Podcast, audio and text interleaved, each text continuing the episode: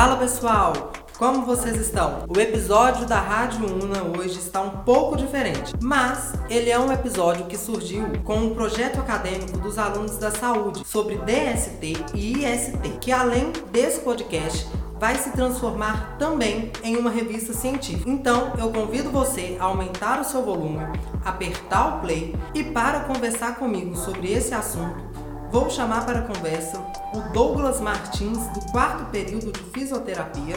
Oi, gente, tudo bem? A Gabriela de Souza, do primeiro período de odonto. E aí, gente, beleza? E a Mariana Cicarelli, do segundo período de biomedicina. Olá, pessoal, tudo bom? Prazer receber vocês. Prazer é nosso. Prazer é todo nosso. E vamos lá, então.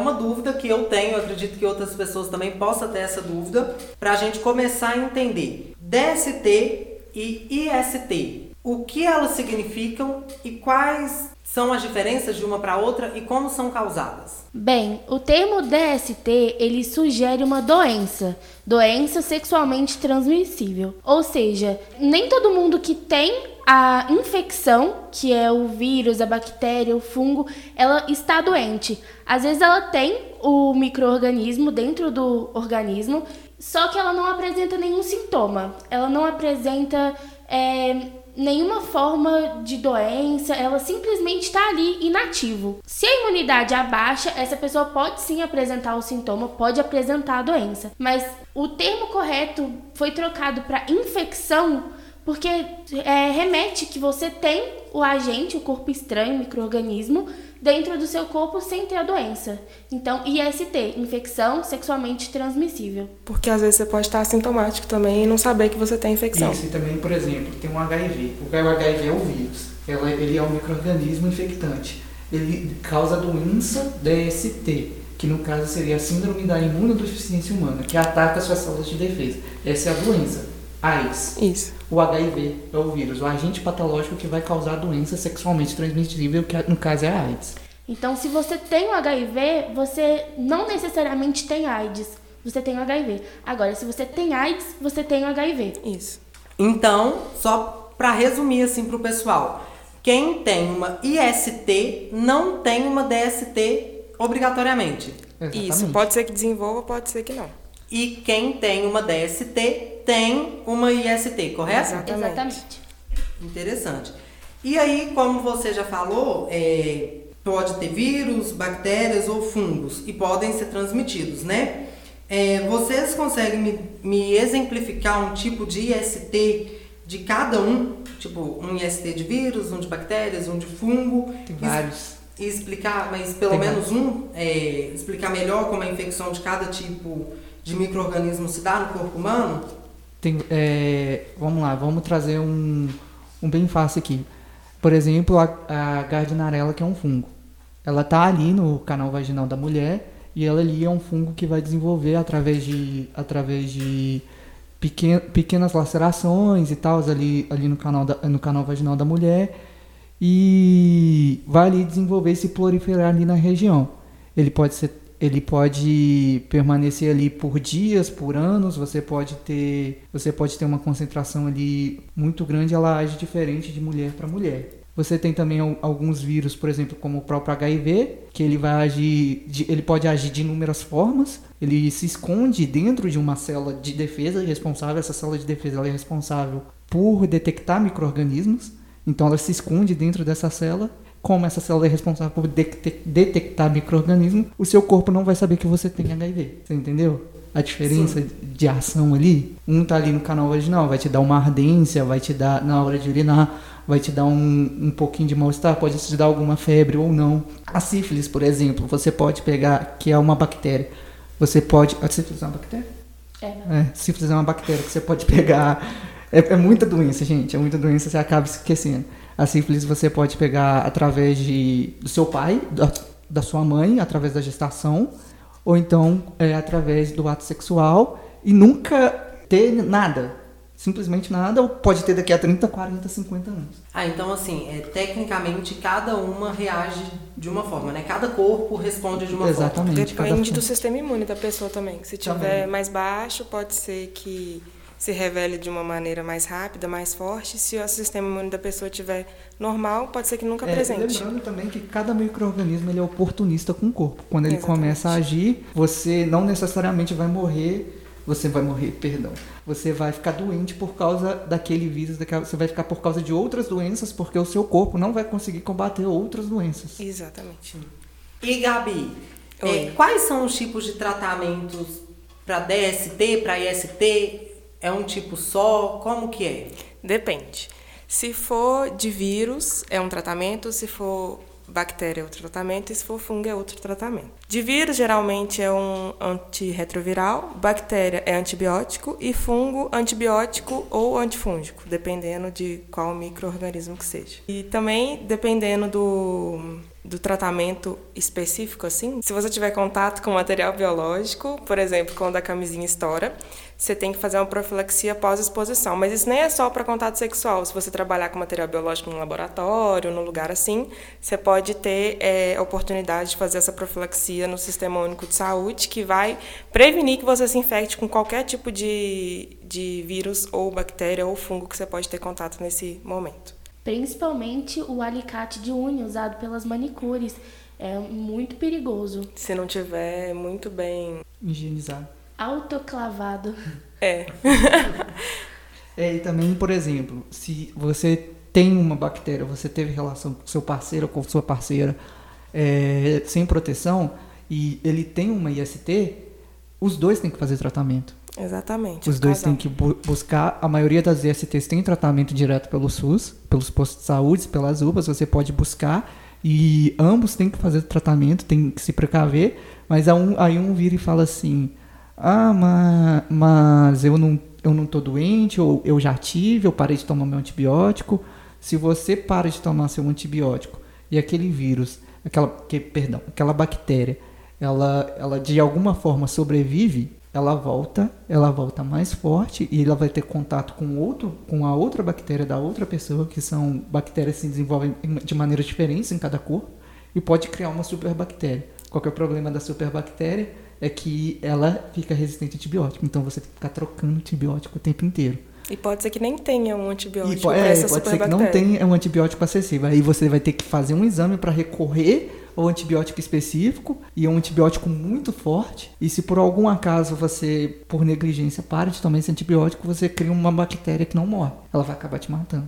E lembrando que o tratamento melhora a qualidade de vida de quem está infectado e interrompe a cadeia de transmissão. Igual ele deu o exemplo, se a pessoa parar com o tratamento, ela vai propagar o vírus, a bactéria ou o fungo para frente. E uma coisa que o Douglas disse é que se você cria uma superbactéria, a chance de você transmitir essa superbactéria para outra pessoa é muito grande. Então você tem ali várias pessoas infectadas com a superbactéria. E não tem antibiótico que aguente para matar esses, essas bactérias, não. É, Então, vamos dizer que a melhor forma de tratamento é estar sempre Prevenindo. prevenindo, né? e sempre pre- se testando também, né, É. gente? Porque a gente não passa para frente Porque- uma coisa que a gente não tem. Lembrando que se você quer ter um sexo seguro com seu parceiro ou com sua parceira sem prevenção, a melhor é a precaução. Você deve sim fazer testes de saúde regularmente, porque tem, tem algumas ISTs, alguns micro-organismos que você não pega somente pelo ato sexual. Por exemplo, hepatite. E, e HIV você pode pegar também por contato direto de, de fluidos corporais que não seja, se- é, que não seja órgãos genitais. Por exemplo, fluido, fluidos sanguíneos. E o pior deles é a herpes, porque se você toma em um copo que a outra pessoa que estava infectada tomou, você tem chance de contrair. Se você enxuga seu corpo em uma toalha que outra pessoa infectada eh, se secou, você também tem eh, chance de contrair. Então, E outra coisa, sem sintoma perceptível, às vezes a pessoa não sabe que ela tem. Ela só vai saber se ela tiver feito um exame laboratorial. Quando se tem uma IST, é possível doar sangue? Então, é, é, um, é uma discussão muito abrangente no meio científico, mas seguindo algumas recomendações e algumas cartilhas do SUS, dependendo da infecção, sim, pode sim doar sangue. Mas tem algumas ainda que é restrições, como HIV, a hepatite B e hepatite C. E assim, uma coisa que a gente precisa desmistificar é que antigamente os, homossexuais homens, eles eram proibidos de doar sangue por causa das ISTs. Mas é, eles levaram essa fama de que não pode doar sangue porque os gays têm é, uma, um HIV, uma AIDS, porque é mais fácil você contrair uma IST através do sexo anal. Por causa da mucosa, né? Que é mais fina, ela é mais sensível, tem toda uma explicação. É, e, e ali é uma região cheia de outros micro-organismos. É, né? exatamente. Existem ali é, fungos, é, outros tipos de bactérias, porque as bactérias são comuns no nosso corpo e a gente depende delas para viver. Então, Mas dependendo da troca no corpo, É, é, dá um é. problema. E outra coisa, é, sexo entre mulheres também, é, do mesmo sexo, também causam IST. É uma coisa que a gente ainda não tinha abordado, mas por causa do- da troca, a troca de fluidos ali. Uhum. Então também causam algumas infecções. Entendido. Inclusive, não tem um preservativo correto, então precisa estar ali cortando um preservativo masculino, um feminino para poder usar. Mas é muito importante usar o preservativo. Dá um jeito, gente. Independente de qual seja o É, sexo, se- o se- sexo que você vai fazer. Faça com segurança. E não inventem usar plástico filme, sacolinha. Ah! não resolve. Ó, mas a gente descontraiu aqui, mas aí a gente também entra só num gancho para falar um pouquinho da importância da doação de sangue. É. Né? Os nossos bancos de sangue aí do país todo precisa. E se você tem interesse de doar, procure o hemocentro mais perto aí da sua cidade, da sua região e se informe como doar, quais são Os os critérios. critérios para essa doação. A medula também funciona da mesma, a doação de medula funciona da mesma forma? Do que de sangue? É. Não. Não, a doação de medula é. A produção de sangue ocorre dentro do osso, dentro dos maiores ossos do corpo humano. São eles o fêmur e o quadril. Então, quando você está pegando a medula, você está pegando direto da as células direto da produção, as células que produzem o sangue. Então, você tem que pegar uma agulha e enfiar bem mais para dentro do corpo humano, até o fundo do osso, que o que é a região mais, mais mole do osso, que é a região esponjosa, e você vai ali a medula vermelha e você vai tirar as células que realizam a produção do sangue e vai passar para outra pessoa. Essa é a doação de medula óssea. É a retirada do, dos sangues que é, das células que produzem o sangue. E para ser doador de medula óssea, você precisa ser doador de sangue. Você já você precisa já ter doado sangue para poder doar a medula. E aí, como já foi falado, a gente, quando estava falando sobre os tratamentos, a gente entrou ali um pouquinho no assunto de prevenção. Quais são as formas de prevenção das ISTs e DSTs? O preservativo, sem dúvidas, né? É o- praticamente o que exclui todas. Você vai se proteger de todas, além da gravidez. E é para usar em todo ato sexual, oral, anal e vaginal.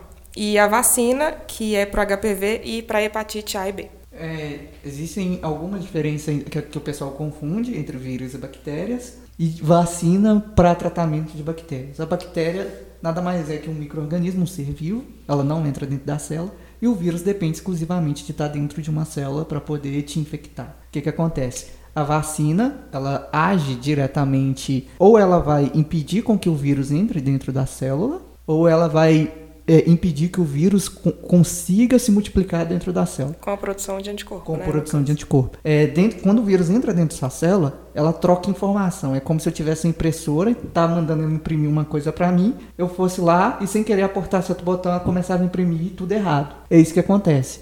O, a célula para de, para de mandar informação das nossas proteínas que o nosso corpo precisa e começa a replicar só o vírus. Você está entendendo o que, que acontece com o seu corpo? Seu corpo não consegue, não consegue produzir aquilo que você precisa é, naturalmente para poder se manter.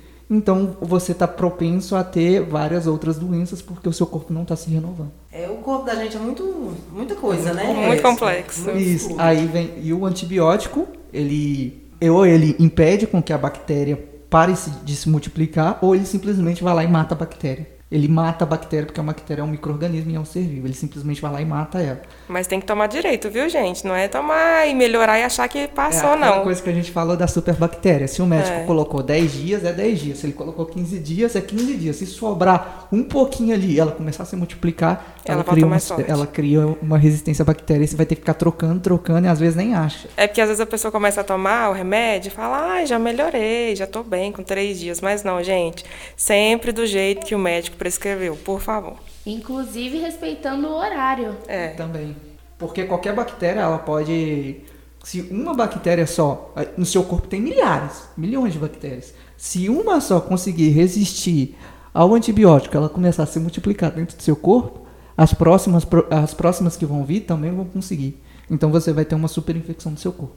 Tem pessoas que têm eh, colônias de bactérias no seu corpo e não sentem nada. Só que é uma superbactéria, elas não sentem, elas não têm sintomas, nada, mas elas podem passar para outras pessoas.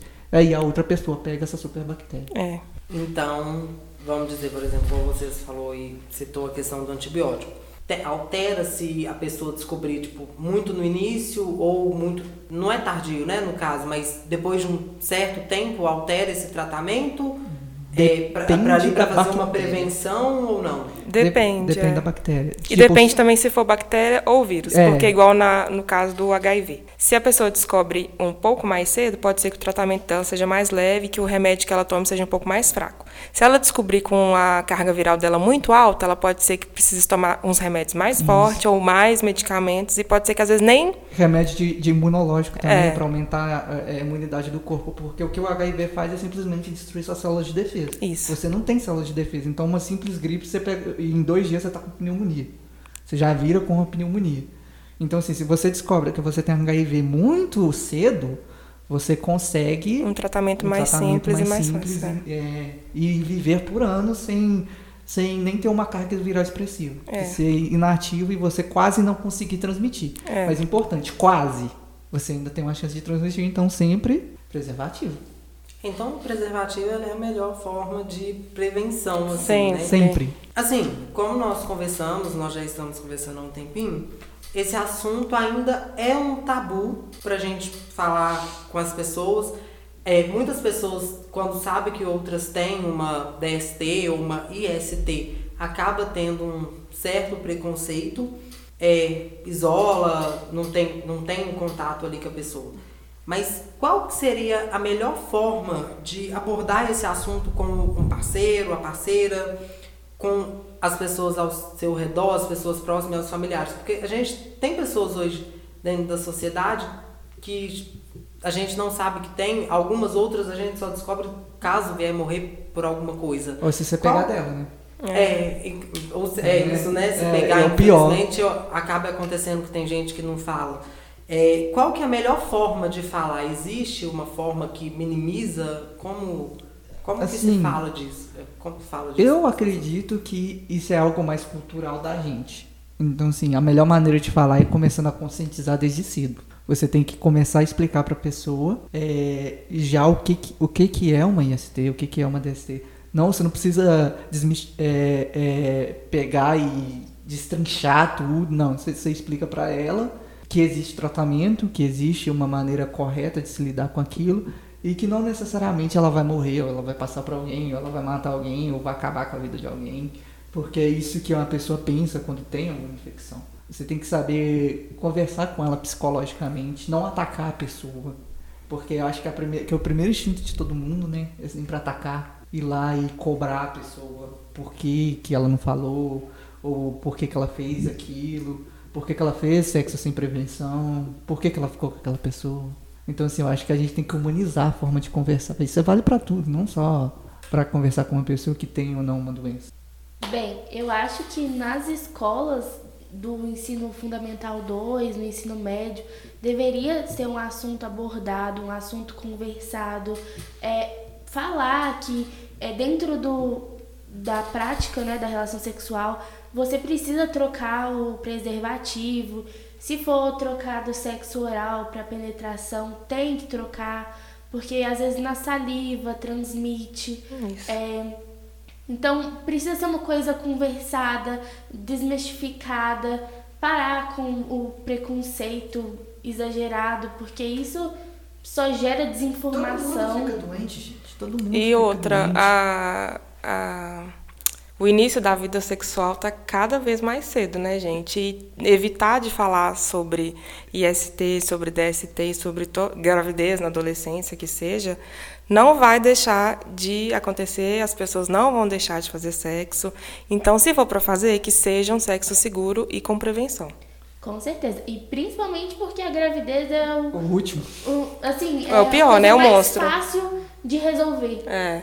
Um filho é mais fácil de você resolver É, do é o- que uma uma o menor dos problemas da pessoa que faz sexo sem preservativo é a gravidez, é o menor dos problemas. É. Assim, depende, né?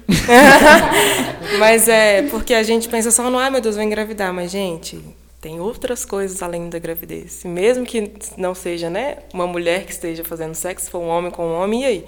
Não tem gravidez, mas ainda continua tendo infecções rolando por aí. Até porque tem muitas pessoas que viram e falam assim, ah, eu não uso, é, não uso camisinha porque eu uso anticoncepcional. Só que A anticoncepção é pra gravidez, é não... gravidez.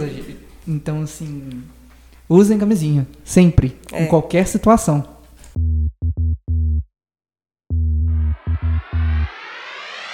Assim nós encerramos mais um episódio do nosso podcast.